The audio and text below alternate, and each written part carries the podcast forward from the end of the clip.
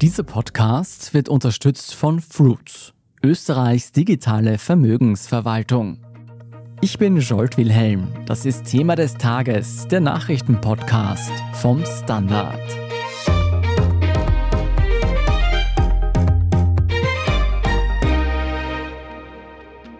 Das meistverkaufte Elektroauto der Welt kommt nicht aus Deutschland und bald auch nicht mehr aus den USA.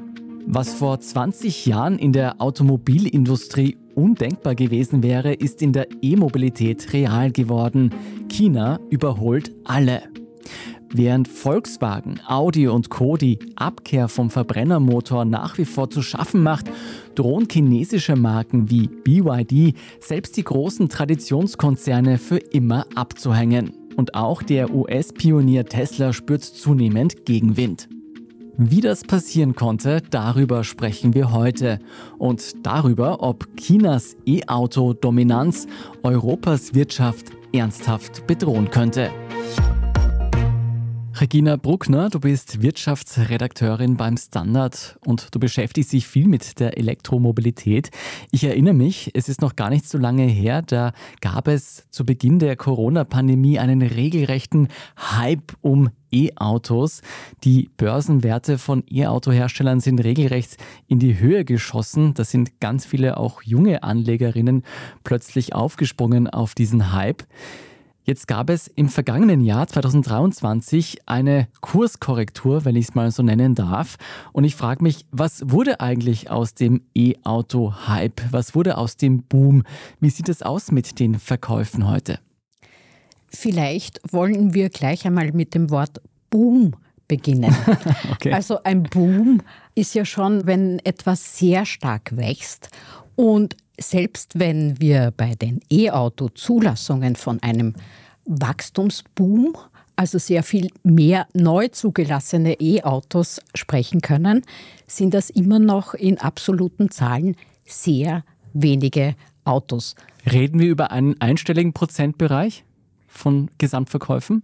In Österreich hatten wir zweistellige Zuwächse, mhm. aber wir haben jetzt ungefähr 155.000 E-Autos auf den Straßen. Mhm. Also wir reden von hohen Wachstumsraten, aber von einer Gesamtzahl, die wirklich niedrig ist. Wir müssen uns vorstellen, wir haben über fünf Millionen Autos auf den Straßen. Wow, okay. Also das, glaube ich, beschreibt schon sehr gut, wie diese Verhältnisse in Wirklichkeit aussehen. Aber wenn wir so uns das Große und Ganze ansehen, dann ist vielleicht der Autobauer Mercedes ein ganz gutes Beispiel. Mhm. Die haben ja gerade letzte Woche sich von ihrem langfristigen Ziel verabschiedet. Sie wollten bis 2030 weg sein von den fossilen Antrieben und letzte Woche hat es dann geheißen, na, wir schaffen vielleicht 50 Prozent unserer Modelle. Mhm. Also die Nachfrage ist weniger dynamisch, als man sich das erwartet hat. Und ich nehme jetzt mal an, Mercedes wird mit dieser Entwicklung nicht allein sein. Wie erklärst du dir denn diese Entwicklung, dass es doch nicht so rasant nach oben gegangen ist mit der Nachfrage? Naja, Deutschland ist schon auch ein spezieller Fall, weil in Deutschland wurde Ende vergangenen Jahres beschlossen, dass man diese E-Auto-Förderung, also diese Kaufförderung einstellen wird. Man hat einfach festgestellt, dass es im Budget diese Mittel nicht dafür gibt. Und das waren pro Fahrzeug immerhin zwischen 3.000 und 4.500 Euro, also keine Kleinigkeit. Und diese Kaufprämie, die wurde schon davor für die gewerblichen Kunden gestrichen. Also zuletzt ging es um die Privatkunden. Und das ist natürlich schon ein Thema, weil E-Autos müssen sich also gegenüber den Verbrennern ohne Ankaufsreiz behaupten. Das ist natürlich auch deswegen ein Problem, weil sie ja beim Kauf in der Regel eigentlich immer noch um einiges teurer sind. Also schauen wir uns zum Beispiel einen VW Golf an, den kann ich mir unter 30.000 Euro kaufen, aber einen ID4, das neue E-Modell von VW, da muss ich noch einige Tausender drauflegen. Also selbst wenn ich diese Förderungen bekomme, ist es immer noch teurer. Trotzdem, wenn wir uns langfristig den Trend ansehen, du hast ja selbst gesagt, die Zuwachsraten sind sehr stark, auch wenn noch die Gesamtzahlen der Verkäufer relativ niedrig sind bei den E-Autos. Doch es gibt einen Trend zur E-Mobilität und der geht auch wahrscheinlich einher mit der generellen Energiewende hin zu nachhaltiger Energie.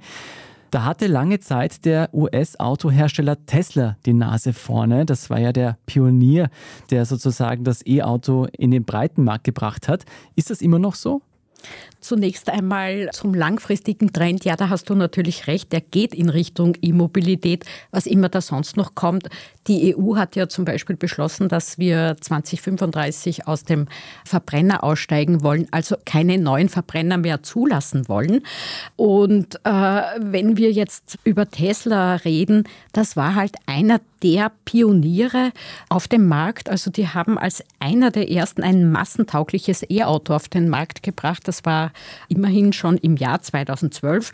Wenn wir da zurückdenken, dieses Modell S hat damals über 70.000 Euro gekostet, also wirklich viel Geld.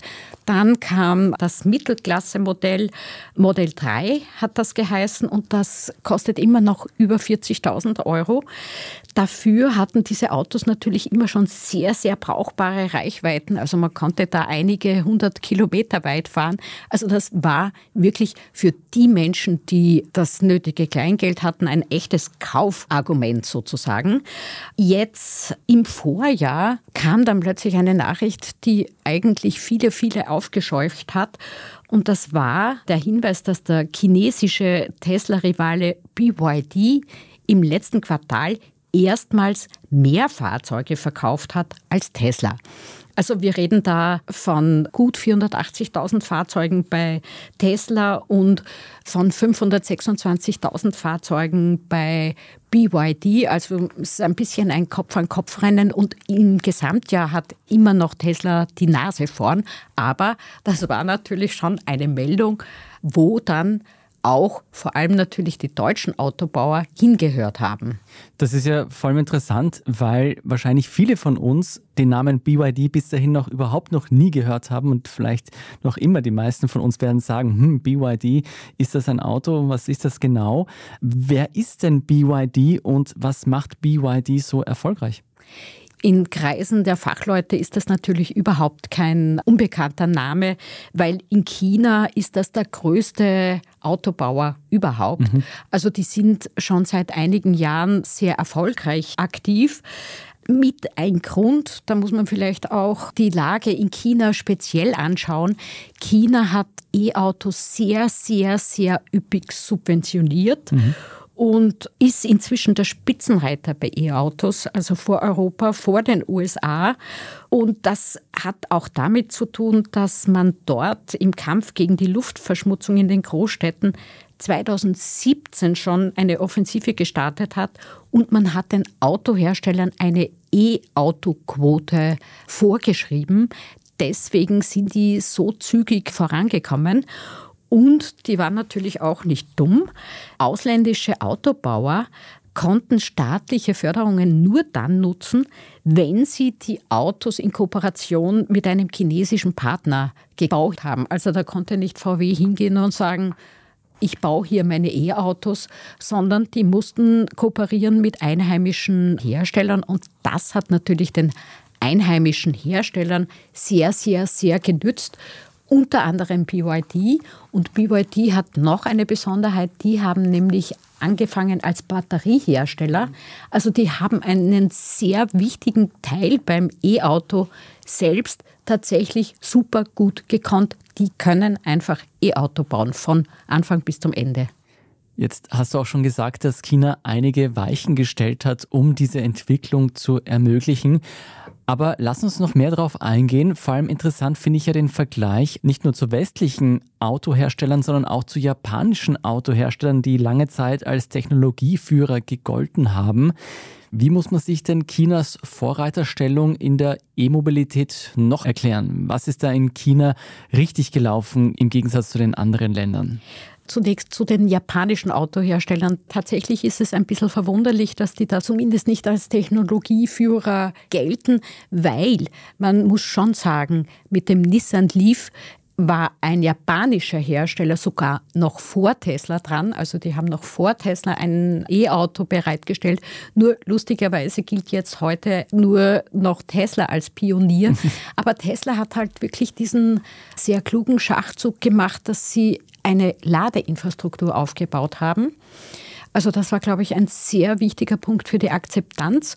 Und was Japan an sich betrifft, Toyota hat mit dem Prius einen Hybrid auf den Markt gebracht. Das war 1997, also auch sehr, sehr, sehr früh. Nur die haben sich dann eigentlich der Wasserstofftechnologie verschrieben. Also sehr viel stärker als den E-Autos. Also das erklärt ein bisschen, warum Japan da jetzt eigentlich ja schon ein bisschen im Hintertreffen ist, was E-Mobilität betrifft.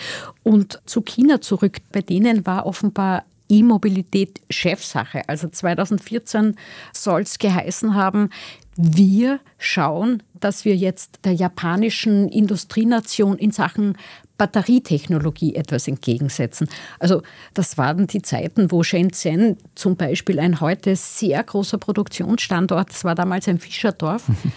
Und man hat natürlich die günstigen Arbeitskräfte gehabt, die vom Land zugezogen sind die halt auch befeuert haben, dass überhaupt so günstig produziert werden konnte. Und man hat damals das gemacht, was man halt vielfach damals gemacht hat. Man hat Autos auseinandergeschraubt und sich angeschaut, wie haben die das gemacht, wie haben die das zusammengebaut. BYD soll auch so begonnen haben.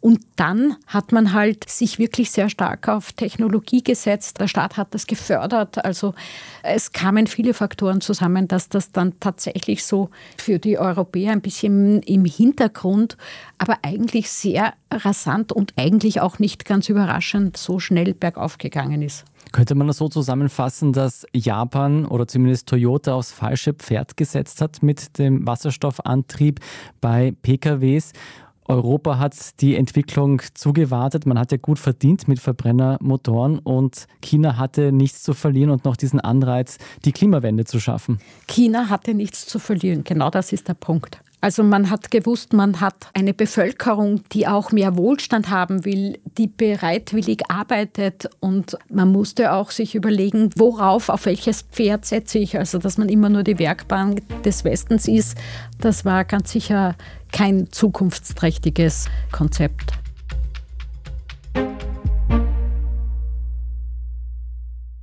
Manche lieben es, sich mit Finanzmärkten und Investmententscheidungen zu beschäftigen.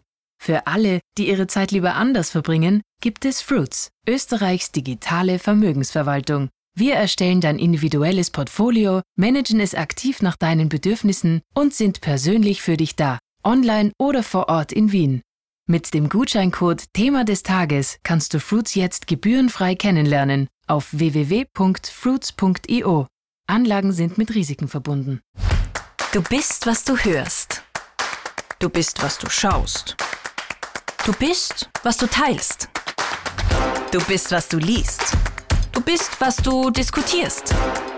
Kritisch, offen und unabhängig wie du. Der Standard, der Haltung gewidmet.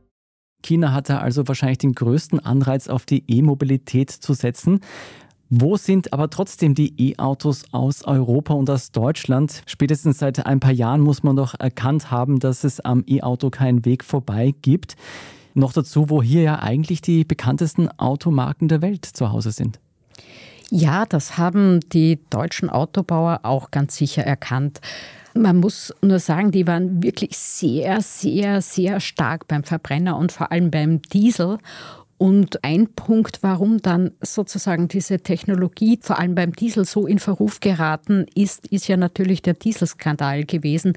Sonst wäre vielleicht in Europa auch diese sehr vehemente Trendwende, vielleicht wäre sie nicht so vehement gewesen und vielleicht hätte man auf europäischer Ebene dann gesagt, ja gut, versuchen wir es mit E-Fuels, mit Ausnahmen etc.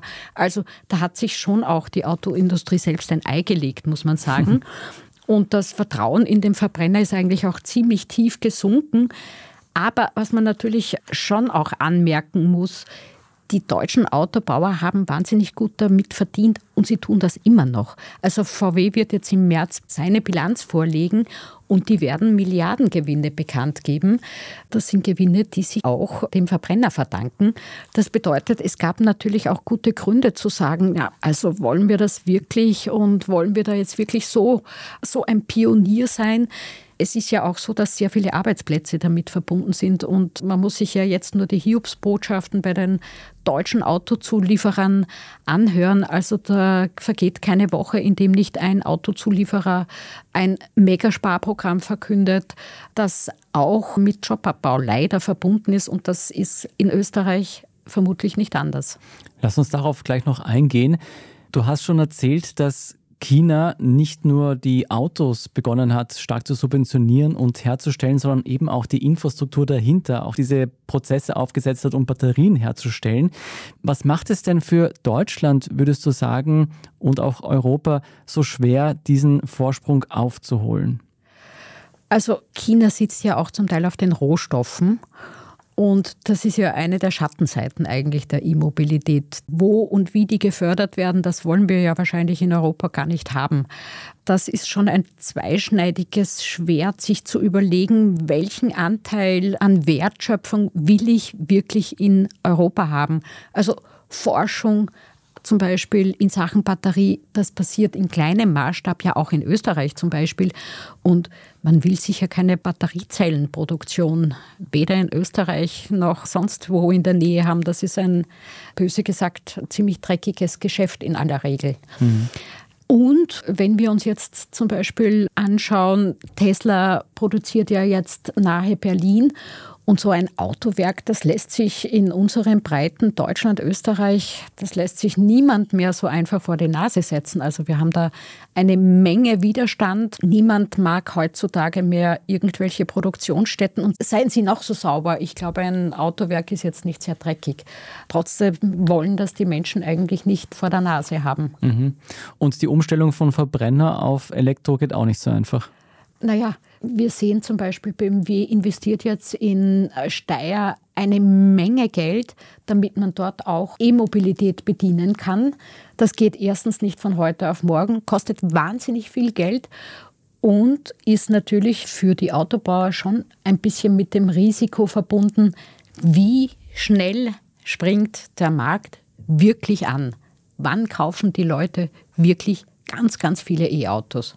Wenn ich das richtig verstehe, die Zwickmühle ist sozusagen, einerseits weiß man, man muss langfristig auf E-Autos umsteigen.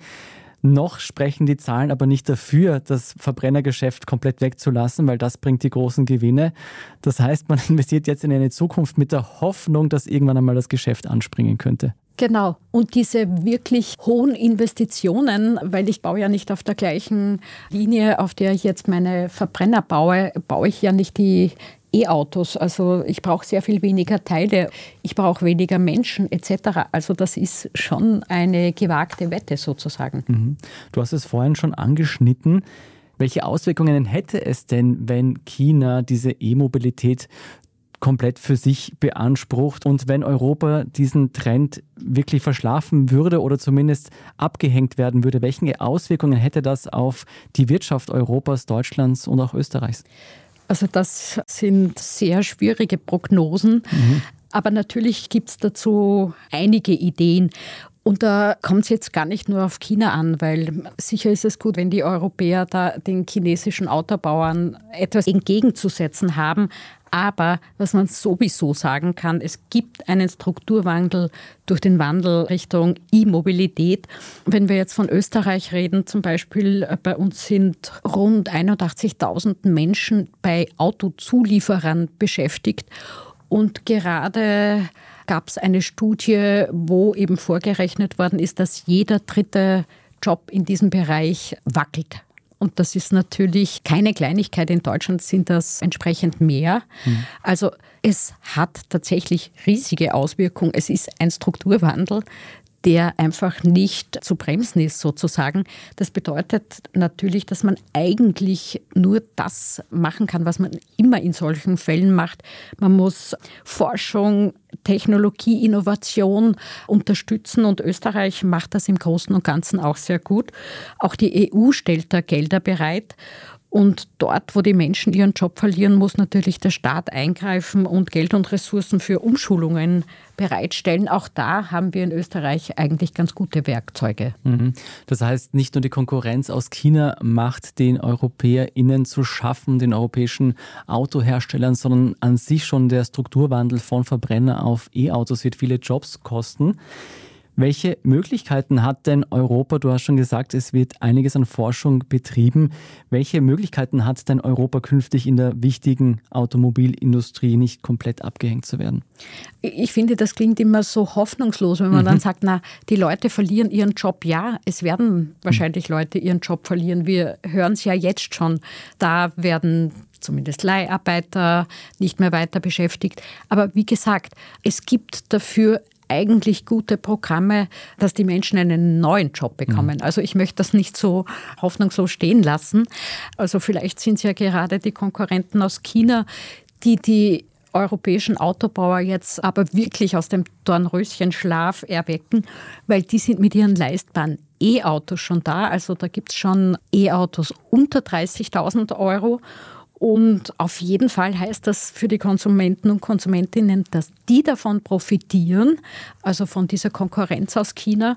Mehr Preiswettbewerb bedeutet, mehr Menschen könnten sich ein E-Auto leisten und das wäre ja langfristig wieder gut, eigentlich für alle und am allermeisten natürlich fürs Klima. Der US-Autohersteller Tesla war also der Pionier der E-Mobilität, der allen gezeigt hat, dass es geht. Und die chinesischen Autos, die viel günstiger sind, könnten jetzt auch die europäische Automobilindustrie richtig wachgerüttelt haben. Am Ende könnten wir alle davon profitieren und vielleicht auch die Wirtschaft. Vielen Dank, Regina Bruckner, für diesen Einblick. Danke dir. Und Sie bleiben jetzt am besten gleich dran, denn es geht gleich weiter mit unserem Meldungsüberblick. Da sprechen wir unter anderem über die gehäuften Femizide in Österreich. Wenn Sie den Standard unterstützen wollen, dann machen Sie das am besten über ein Abonnement. Alle Infos dazu finden Sie auf abo.derstandard.at. Jetzt aber dranbleiben, wir sind gleich zurück. Manche lieben es, sich mit Finanzmärkten und Investmententscheidungen zu beschäftigen. Für alle, die ihre Zeit lieber anders verbringen, gibt es Fruits, Österreichs digitale Vermögensverwaltung. Wir erstellen dein individuelles Portfolio, managen es aktiv nach deinen Bedürfnissen und sind persönlich für dich da, online oder vor Ort in Wien. Mit dem Gutscheincode Thema des Tages kannst du Fruits jetzt gebührenfrei kennenlernen auf www.fruits.io. Anlagen sind mit Risiken verbunden.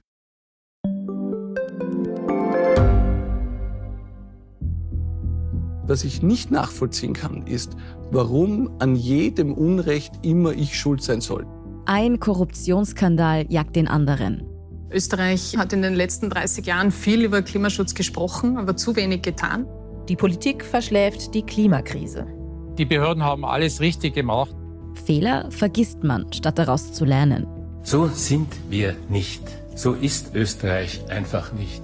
Aber wie ist Österreich dann? Das wollen wir bei Inside Austria herausfinden. Wir blicken auf die großen österreichischen Skandale. Von Ibiza bis Ischgl. Wir wollen wissen, wer dafür in der Politik die Verantwortung trägt. Und wir schauen genau hin, wo Österreich über seine Grenzen hinaus mitmischt. Vom Wirecard-Skandal bis zum Ukraine-Krieg. Das ist Inside Austria von Standard und Spiegel. Jeden Samstag eine neue Folge, überall, wo es Podcasts gibt.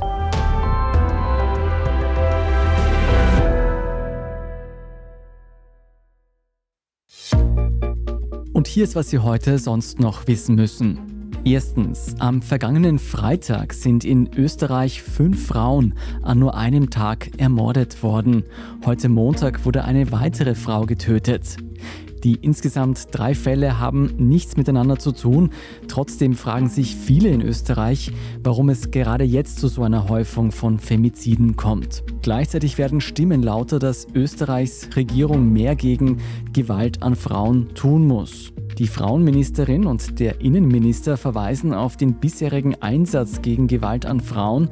Österreich hätte in den letzten Jahren viel getan, um Frauen zu schützen und möglichen Gewalttaten zuvorzukommen. Viele der bisherigen Maßnahmen würden auch greifen, trotzdem ließen sich Gewalttaten nicht gänzlich verhindern. Gewalt- und Opferschutzorganisationen sehen das dennoch anders.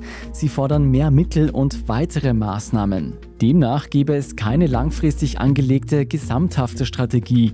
Auch dass es keine einheitlichen Kriterien für die Beurteilung von Hochrisikofällen und die Abwicklung von Fallkonferenzen gebe, wurde kritisiert. Außerdem happere es bei der Fortbildung von Richtern zu dem Thema. Die versprochenen Gewaltschutzambulanzen gebe es ebenfalls noch nicht und in den Bundesländern fehle es an spezifischer Unterstützung für Polizistinnen, die bei Gewaltverdacht einschreiten. Das Vorbild ist Wien, wo ein eigenes Support-Team den Beamten dabei hilft, Hochrisikofälle zu entdecken. Zweitens, die Abwicklung der Immobiliengesellschaft Signa geht weiter. Der Konzern des Tiroler Unternehmers René Benko steht einigen Forderungen gegenüber. So wollen Gläubiger insgesamt 6,3 Milliarden Euro von der Signa Prime, das ist die Premium-Sparte des Immobilienentwicklers, und von der Signa Development werden weitere 2,2 Milliarden Euro gefordert. Weitere Forderungen werden aus Deutschland erwartet. Trotzdem zeigen sich die Sanierungsverwalter der beiden Unternehmen zuversichtlich, dass die beiden Unternehmen gerettet werden könnten. Die Ende Dezember insolvent gewordenen Immobiliengesellschaften bieten ihren Gläubigern bekanntlich eine Quote von 30 Prozent innerhalb von zwei Jahren an. Am 18. März wird über den Sanierungsplan der beiden Gesellschaften abgestimmt. Dabei entscheidet sich, ob die Unternehmen fortgeführt werden können oder ob sie in den Konkurs geschickt werden müssen. Und drittens, das ungarische Parlament hat am Montag über Schwedens Beitritt zur NATO abgestimmt und ratifizierte die NATO-Mitgliedschaft als letztes der 31 Mitgliedstaaten. Damit hat die Fidesz-Partei von Premier Orban ihren seit 2022 andauernden Boykott gegen Schweden aufgegeben. Unterdessen haben am vergangenen Wochenende zum zweiten Jahrestag des Ukraine-Krieges mehrere Staatsoberhäupter Europas und der USA ihre Unterstützungserklärung gegenüber der Ukraine geäußert. Diese wiederum stellt eine weitere Offensive in Aussicht. Wann die genau erfolgen soll, ist allerdings nicht bekannt. Diesmal solle sie laut Präsident Wladimir Zelensky allerdings besser vorbereitet sein als die gescheiterte Gegenoffensive im vergangenen Jahr. Laut dem ukrainischen Präsidenten Kriegsgebieten wurden bisher 31.000 ukrainische Soldaten getötet. Die Zahlen können nicht unabhängig geprüft werden. Auch auf russischer Seite sollen die Zahlen in die Zehntausenden, wenn nicht Hunderttausenden gehen. Mehr zur aktuellen Lage in der Ukraine lesen Sie wie immer auf der Standard.at. Dort finden Sie auch alle weiteren News zum aktuellen Weltgeschehen. Wenn Sie Feedback haben für Thema des Tages, dann schicken Sie uns das gerne an podcast.derstandard.at. Und wenn Sie keine Folge von Thema des Tages verpassen wollen, dann abonnieren Sie uns am besten bei der Podcast-Plattform Ihrer Wahl und hinterlassen Sie uns auch noch gerne eine gute Bewertung oder einen netten Kommentar. Das hilft uns, von noch mehr Menschen gehört zu werden.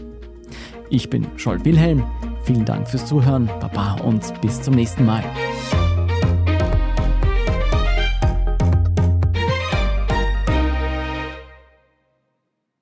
Manche lieben es, sich mit Finanzmärkten und Investmententscheidungen zu beschäftigen.